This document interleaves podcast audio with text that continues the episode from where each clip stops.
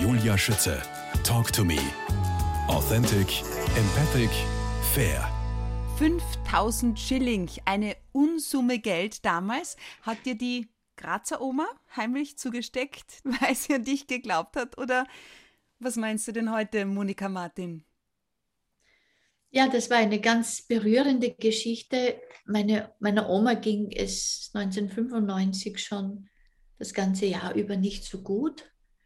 Und wenn meine Oma mal sich im Bett niedergelegt hat, um sich auszuruhen, dann war das schon ein besonderes Zeichen, weil sie ging sonst nie ins Bett, um ein Mittagsschläfchen zu machen, sondern war eher auf der Couch oder gleich bei der Küchenbank hat sie sich so rübergelegt auf der harten Küchenbank, aber sie hat gesagt, ah, das geht da auch. Und der Kopfpolster war immer da. Und als ich sie damals besucht hatte, habe ich ihr erzählt, dass ich mich von meinem Freund trennen musste. Und sie war ganz empört, weil sie hat ihn geliebt.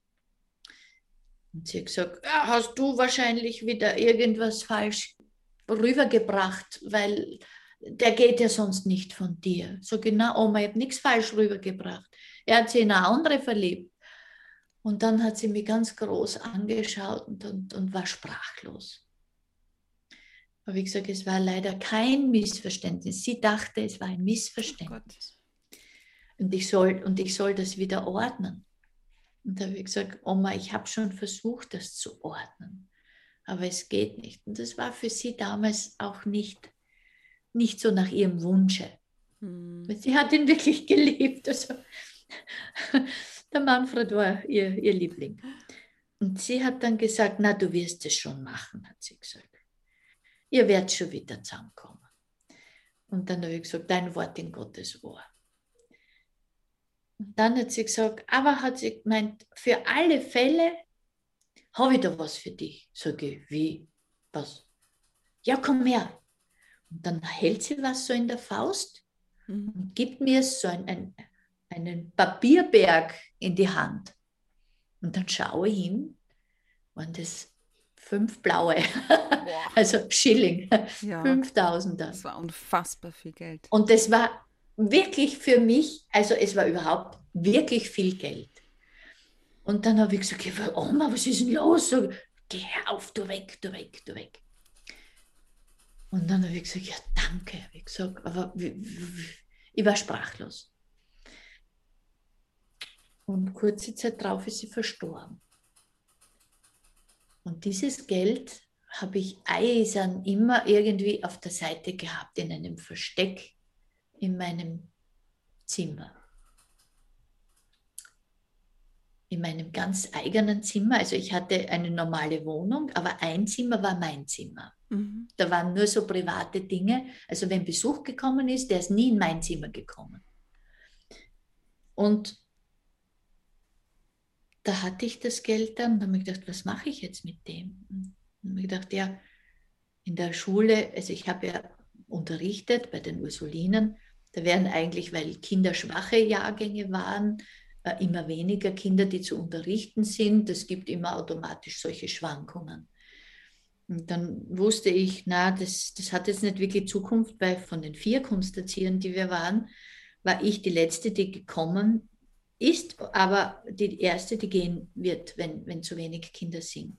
Und dann habe ich gewusst, na, ich möchte jetzt meinen Traum erfüllen und ich möchte eigene Lieder aufnehmen. Und dieses Geld habe ich dafür verwendet. Der Mama hast du erst davon erzählt, als du einen Plattenvertrag in der Tasche gehabt hast. Mhm. Wieso? Also ich erzähle ja an sich der Mama alles. Wir sind ganz eng miteinander. Eben, obwohl aber wir, was war ja, da? Aus welchem Grund hast obwohl, das obwohl wir nicht immer einer Meinung sind. Wir sind manches Mal wie Hund und Katze, weil wir, wir kommen immer wieder auf einen gemeinsamen Nenner. Und das ist das Schöne. Wir, wir sagen uns ganz ehrlich die Meinung, aber es ist dann auch wieder schnell gut. Und ich glaube, das ist wichtig für eine lange Beziehung, egal jetzt mit wem man sie hat. Die Ehrlichkeit. Ja. Und dass man sich nicht verstellen muss. Das ja, aber warum hast du dann der Mama nicht davon erzählt? Weil ich Angst davor hatte, dass es nicht gut geht mit meiner Idee, eine Solokarriere zu starten. Und wenn ich der Mama dann sagen muss, du, es hat nicht geklappt, ich wollte vielleicht dann nicht eingestehen, dass ich nicht genügte. Also vor dem hatte ich am meisten Angst, mhm. dass ich mit meinem Können, mit meinem Singen, mit meiner Stimme zu wenig bin. Dass ich zu wenig sexy bin für die Bühne, dass ich zu wenig hübsch bin, zu wenig an stimmlicher Qualität biete. Und das hätte ich ja dann meiner Mama erklären müssen. Und da wäre ich mir blöd vorgekommen. Das oh wollte ich nicht. Ach ja, Gott, da das bricht mich, mir jetzt fast das Herz ein bisschen. Ja, das, das hätte ich irgendwie nicht geschafft. Ja. Und erst als ich meinen Plattenvertrag hatte, wie du richtig sagst, ja.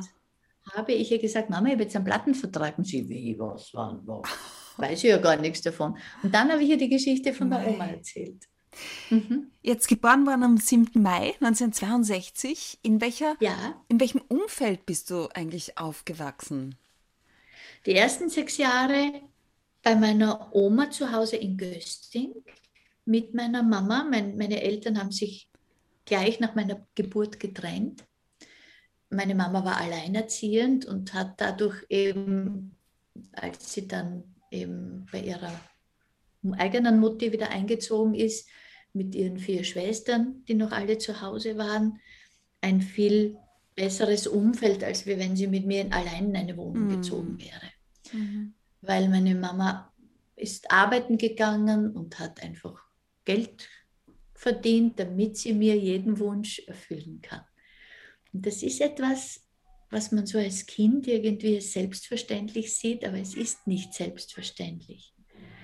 Und das ist das Schöne, dass ich das hinterher wirklich so wertschätzen habe können, wo ich gesagt habe, ja Mama, du hättest ja gleich wieder jemanden heiraten können und hat sie gesagt, na, hat keiner gepasst. Und sechs Jahre war ich mit dir alleine. Es war nicht immer leicht, hat sie gesagt, aber das Geld, das ich verdient habe, das, das habe ich alles in in mein kleines süßes Kind oh investiert und, und dir die schönsten Sachen gekauft. Und dich jeden zweiten Tag gebadet und dich eingecremt und deine Fussel abgebusselt und äh, ich war der glücklichste Mensch der Welt. Und ihn hat sie dann nach sechs Jahren, also wie ich sechs Jahre war, geheiratet. Und dann waren wir eine richtige Familie zu dritt und ich war ja bei der Hochzeit dabei. Und dann habe ich den Herrn Bauer so angeschaut und habe gesagt, und wie muss ich jetzt zu Ihnen sagen? Hat er gesagt, also Butzel, er hat immer Butzel zu mir gesagt, hat er gesagt, Butzel, ich bin jetzt der Neue in der Familie und ab jetzt sagst du zu mir einfach Papa. Und ich habe gesagt, ja gut, Papa. Und dann gesagt, es war so schön. Es war so schön bei meinen Eltern war eher die Mama immer so die strengere. Also mhm. sie hat mich über alles geliebt, aber wenn ich was wollte, bin ich immer zum Papa gegangen. Also ein Kind weiß genau wo und wann. Natürlich, natürlich wissen die das, ganz genau. Jetzt, du bist der Meinung, dass alles, was dem Herzl gut tut, ist erlaubt. Und ja. das kann sich jeder selbst aussuchen. Ja. Woher kommt denn diese Erkenntnis oder ist das eine Einstellung? Also ich sage zu diesem Satz immer auch noch dazu, es ist alles erlaubt, was keinem anderen schadet. Mhm. Weil das muss schon berücksichtigt werden, weil sonst geht man nur egoistisch durchs Leben und nimmt den anderen alles weg oder beschimpft sie, damit man selber den Job kriegt oder macht sie schlecht, damit man eben das und das bekommt. Das geht natürlich nicht. Mhm. Also ich habe schon meinen Schülerinnen und Schülern in der Schule immer gesagt, Ihr könnt mir und auch anderen alles sagen, aber immer mit Höflichkeit und Respekt und Anstand. Und die haben gesagt, nein, nein, wir können Ihnen nicht alles erzählen. So klar. Und dann haben sie das getestet und, und ich habe gesagt, ja, wenn du die richtigen Worte dafür findest, ist das möglich, weil auch in der Sprache der Ton macht ja. die Musik. Es ist ja. nicht nur in der Musik so. Ist das dann ja auch eigentlich das Geheimnis deiner Fitness? Ne? Du versuchst ja, deine Seele im Gleichgewicht zu halten. ja, ob das jetzt wirklich was mit Fitness zu tun hat, weiß ich nicht. Aber meine seelische, meine seelische Fitness ist dadurch im Gleichgewicht. Ja. Genau. Meine körperliche Fitness litt unter der Pandemie, denn ich habe mich dann, wenn ich oft so in der Nacht aktiv war und meine neuen Lieder geschrieben habe und dann auf die Terrasse hinausgegangen bin und diese Totenstille, die, die mir richtig mhm. Angst gemacht hat, gehört habe und gefühlt und gespürt habe, dann habe ich gewusst, äh, ich muss mir jetzt was Gutes tun. Und dann war der Gang zum Kühlschrank. Und ich habe dann irgendwie das kompensieren wollen, dass ich mit Menschen mich nicht treffen darf. Ja, dann darf ich wenigstens mir was Gutes tun. In dieser Form, in, in einer anderen Art von. Ich weiß schon, was du meinst. Ja. Ja, mhm. ja. Und? Aber, Wie viele Kilo sind noch da? ja, aber, aber es ist noch immer zu viel. Ja, bei aber, mir auch. Ja, aber, aber langsam, langsam versuche ich das jetzt wieder runterzukriegen, weil wenn ich jetzt nur runterhungern würde, mhm. ist es in drei Wochen wieder drauf. Ich möchte es wirklich ganz durch bewusste Ernährung machen und es dauert halt, bis man dann wirklich was sieht. Aber, aber ich ja. bin auf einem guten Weg. Und ich sagte was, wie viel es auch ist, man sieht es dir nicht an. Aber ich weiß, ja, man muss sich selber wohlfühlen, um das geht's, ja? Weil ich, weil ich wallende Gewänder trage. Schau, was ich anhab. Ich auch. Du, ein weiterer Satz, äh, der mich zum Nachdenken gebracht hat von dir ist, ich habe mich in diesem Leben so treffen dürfen. Es ist ein mhm. Geschenk und ich schätze es sehr. Ja. Treffen inwiefern? naja, ich darf das tun und kann sogar davon leben, was meiner Berufung entspricht. Und nicht nur entspricht, es ist meine Berufung, für viele Menschen da zu sein und für viele Menschen Musik zu machen. Und wäre ich vor 500 Jahren geboren, könnte ich eventuell in, in, weiß ich nicht, ins Kloster gehen und im Kirchenchor singen.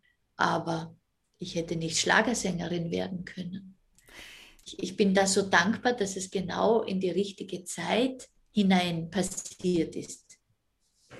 Nicht nur für die Menschen bist du da, du bist wohl auch für die Tiere da, besonders gern für kleine Wildtiere, habe ich gelesen, Monika Martin. Du unterstützt unter anderem den Verein Kleine Wildtiere in großer Not. Aus welchem Grund schlägt dein ja. Herz besonders auch für diese kleinen Wildtiere?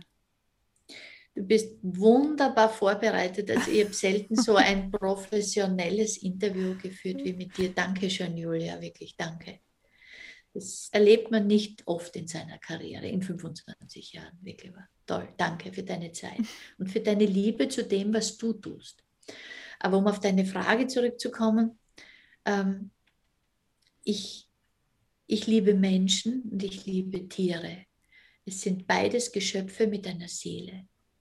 Und wer eine Seele hat, ist verletzbar, kann Freude empfinden, kann aber auch Leid empfinden. Und wenn man das einmal verstanden hat, wird sich der Umgang mit Tieren etwas ändern. Es hat sich sogar bei mir so weit fortgepflanzt, obwohl ich ja mal eine leidenschaftliche Steakesserin war, dass ich mich seit 2018 dazu durch ein sehr nicht so schönes Erlebnis dazu entschlossen habe, selbst etwas dazu beizutragen, dass ich diese Tierausbeutung nicht mehr unterstütze. Tierausbeutung ist für mich, wenn Hühner in riesigen Hallen gehalten werden, unter Klimaanlage und ohne Sonnenlicht, wo sie Körper an Körper stehen und dann ihre Eier legen sollen und, und auch gemästet werden, um dann gegessen zu werden. Ich möchte niemandem ein schlechtes Gewissen machen. Es gibt allerdings auch die Alternative, anderes Hühnerfleisch oder Schweinefleisch oder Rindfleisch zu kaufen, nämlich jenes von diesen Haustieren, die glücklich gehalten werden. Natürlich sind es unsere Haustiere und die Menschen leben davon, aber es ist auch ein Auftrag der Menschheit, auf die Geschöpfe der Natur zu achten und auch sie zu respektieren mhm. und zu schauen, dass sie ein artgerechtes Leben führen dürfen, dass sie artgerecht gehalten werden, dass sie auch schöne Momente in ihrem Leben haben dürfen, wenn ein Bibel über die Wiese läuft und einen Wurm findet. Natürlich frisst das Bippel den Wurm, weil es der Nahrungskette entspricht. Und der Geier würde das Huhn holen. Aber es soll in der natürlichen Umgebung sein dürfen. Mhm. Ich habe jetzt kürzlich einen Bauern in der Südsteiermark angeboten, habe ich gesagt, du, du hast so viel Grund und alle deine Schweindel sind im Stall in engen äh, Vollspaltenböden. Und dann hat er gesagt, ja, aber das zahlt mir keiner. Sage ich, du, ich gebe meinen Namen her, ich gebe mein Gesicht dafür her, gratis für dich. Wenn du jetzt es einfach einmal testest und diese Tiere in einem großen Laufstall im Freien haltest, wo sie sich im Schlamm suhlen dürfen, da kommt dann der Fleischhauer eventuell sogar ins Haus, damit dieses Tier keinen Stress hat durch den Transport. Und ich schwöre dir, die Qualität des Fleisches steigert sich um 100 Prozent, wenn nicht um 300 Prozent. Und wie geht die Geschichte du, aus? und du, du wirst deine Abnehmer finden. Und er hat gesagt, er wird drüber nachdenken. Also es ist jetzt noch nicht. Okay, es ist jetzt tatsächlich am Anfang umgesetzt jetzt. worden. Wir sind am Anfang, aber ich habe das wirklich ernst gemeint. Und ich habe gesagt, und dieses Fleisch kannst du dann teurer anbieten. Ja, ich weiß nicht, ob das geht. Sag, ich glaube einfach dran. Ich glaube dran. Und die Menschen tun sich ja selber nichts Gutes, wenn sie billigst Fleisch kaufen, weil sie ernähren ja ihren Körper so mit nicht großem Nährwert. Mhm. Und insofern schießt man sich selber ins Knie im Endeffekt, mhm. weil man ja sich selbst nicht mehr wert ist. Und so schließt sich dann dieser ungesunde Kreis. Aber ich will, wie gesagt, niemandem ein schlechtes Gewissen machen. Ich habe nur irgendwann einmal gesagt, die, die Tiere hier streichle ich, Hund, Katz und wie sie alle heißen, und die anderen esse ich. Warum? Und ich konnte mir keine Antwort geben. Und deshalb bin ich seit 2018 Vegetarierin, vegan. Ich arbeite dran und ich muss immer wieder mein Inneres fragen, weil ich mache das ja nicht, weil es jetzt modern ist, sondern weil ich es so empfinde. Und ich mache nicht langsame Musik seit 1996 unter anderem, weil es sich schwer verkaufen lässt, sondern weil es mir entspricht. Wenn ich nur mit dem Kopf gearbeitet hätte, hätte ich ja von Anfang an nur flotte Lieder gesungen, weil die ja im Radio eher gespielt werden. Aber nein, mir war der Trend im Radio völlig egal. Ich habe stille Lieder gesungen, weil es mir entsprochen hat. Mhm. Und siehe da, es hat trotzdem funktioniert. Weil du jetzt gerade gesagt hast, flott. Ich habe jetzt dran denken müssen an so eine Keramikdrehscheibe. Die kriegt ja ziemliche Geschwindigkeit drauf und du bist Meisterin darin. ja. Monika Martin, du führst ein Keramikgeschäft in Graz und das auch nicht erst seit gestern. Seit mehr als 25 Jahren, wenn ich richtig gerechnet habe. Wie bist du bitte genau. auf das gekommen? Ganz einfach. Ich hatte schon während meiner Schulunterrichtszeit, als ich bei den Ursulinen und am Borg Feldbach unterrichtet hatte, den Freigegenstand Töpfern über. Und da hatten wir im Keller jeweils eine Töpferstube eingerichtet, wo ich eben den Schülerinnen und Schülern das beigebracht habe. Tischlern und auch Töpfern, das war wirklich immer meine Leidenschaft, auch schon als Kind. Und als dann meine beste Freundin mal zu mir sagte, eine meiner zwei besten Freundinnen, aber damals war sie noch die einzige beste Freundin, die zweite kam erst später dazu, sagte sie zu mir, willst du meine, meine Nachbarin werden? Sag ich, wieso, wird der Wohnung neben dir frei? Sagt sie, nein, aber das Geschäftslokal in der Jakomini-Straße. Also sie hatte ein Antiquitätengeschäft mit altem Schmuck in der Jakomini-Straße 33. Und dann habe ich gesagt, na, das wäre super, habe ich gesagt, weil dann unterrichte ich am Vormittag und am Nachmittag bin ich im Geschäft und wir können tratschen den ganzen Nachmittag. Oder wenn die Kunden kommen, natürlich für die Kunden da sein. Ja, ja. Aber eigentlich können wir dann so richtig viel Zeit miteinander verbringen. Sage ich, super. Ich habe viele, viele Keramiker einfach angerufen und habe gesagt, grüß Gott, ich bin die Ilse Bauer. Ich möchte in der Jakomini-Straße in Graz ein Keramikgeschäft eröffnen. Könnten Sie sich vorstellen, mir Ware auf Kommission zu überlassen? Und manche haben gesagt, nein, ich verkaufe nur. Und manche haben gesagt, ja toll, dann kommt meine Ware auch nach Prozentsatz ausgemacht. Was man sieht, 80 Prozent kriegt der Künstler dann von dem verkauften Gegenstand und 20 oder 25 Prozent ich. Und so hat jeder einen Gewinn. Du bist eine leidenschaftliche Sammlerin von Altmeißner Porzellan. Was fasziniert dich gerade an diesem Porzellan? Meißner Porzellan ist für mich etwas ganz Besonderes, weil es schon eine jahrhundertealte Tradition ist. Weil ich meisten von meinen Konzerten her kenne, habe ich da natürlich noch einmal eine ganz andere Verbindung.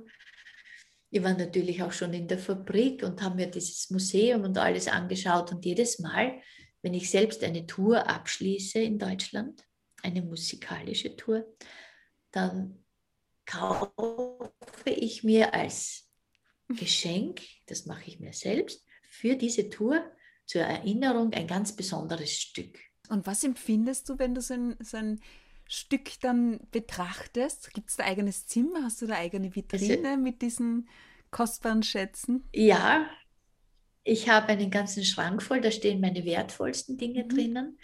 Da habe ich zum Beispiel einen 250 Jahre alten Teller, den halte ich in der Hand und sage, was hast du schon alles erlebt? Ich meine, der Teller kann nichts erleben. Na, aber, aber was ja. ist in der Weltgeschichte mhm. da schon alles passiert und du zerbrechliches Porzellan bist noch immer heil und ganz, hast zwei Weltkriege überlebt, hast zig andere Kriege überlebt, hast, was du sie, vielleicht eine Plünderung miterlebt. Also es ist, ich, ich habe einfach einen Bezug zu alten Dingen, mhm. die eine Geschichte erzählen können. Natürlich kann der Teller keine Geschichte erzählen, aber ich, in mir läuft da so ein Film ab, was in dieser Zeit alles schon war und, und, und was in dieser Zeit schon alles passiert war eben, ja.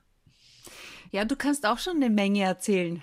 Stichwort 25. Ja, 250 bin ich noch nicht. Nein, aber 25. Ein Zehntel davon. Ja, Jubiläum. Deiner Karriere. Monika Martin, sammeln, singen, Freude bringen. Und was für eine mit deinem Jubiläumsalbum der ultimativen Liedersammlung 25 Jahre ihre größten Erfolge bist du im Juni heuer von jetzt auf gleich auf Platz 4 in den österreichischen Charts eingestiegen, auf Platz 7 in den offiziellen deutschen Albumcharts sowie auf Platz 1 der Official Top 20 Schlageralbum. Was kommt als nächstes? Woran arbeitest du derzeit? Bin ja eine, die äh, nie Ruhe geben kann. Und Eben. ich arbeite jetzt natürlich schon wieder am nächsten Album für 2022. Es wird so Gott will im Sommer rauskommen. Ich habe jetzt Ende September die Titelsitzung.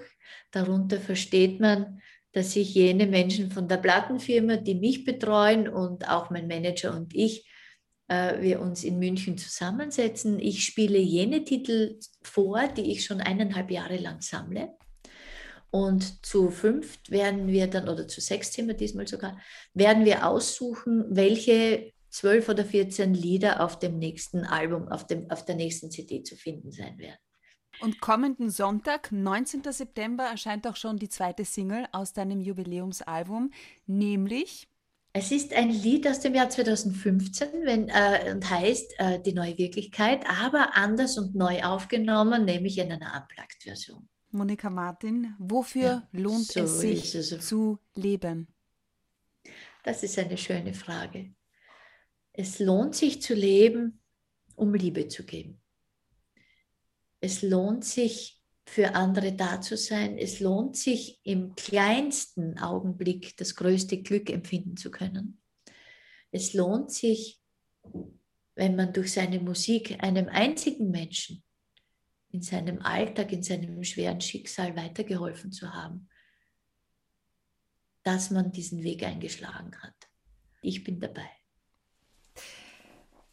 Die neue Wirklichkeit und Angelo sind zwei weitere Titel aus deinem Jubiläumsalbum. Monika Martin, danke schön für deine Zeit, das schöne Gespräch und alles, alles Gute für dich. Liebe Grüße nach Graz.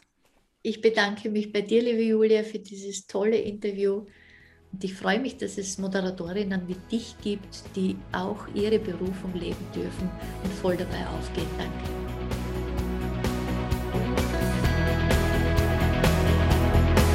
Wir haben uns zu oft gesehen, konnte dir nicht widerstehen. Du hast mich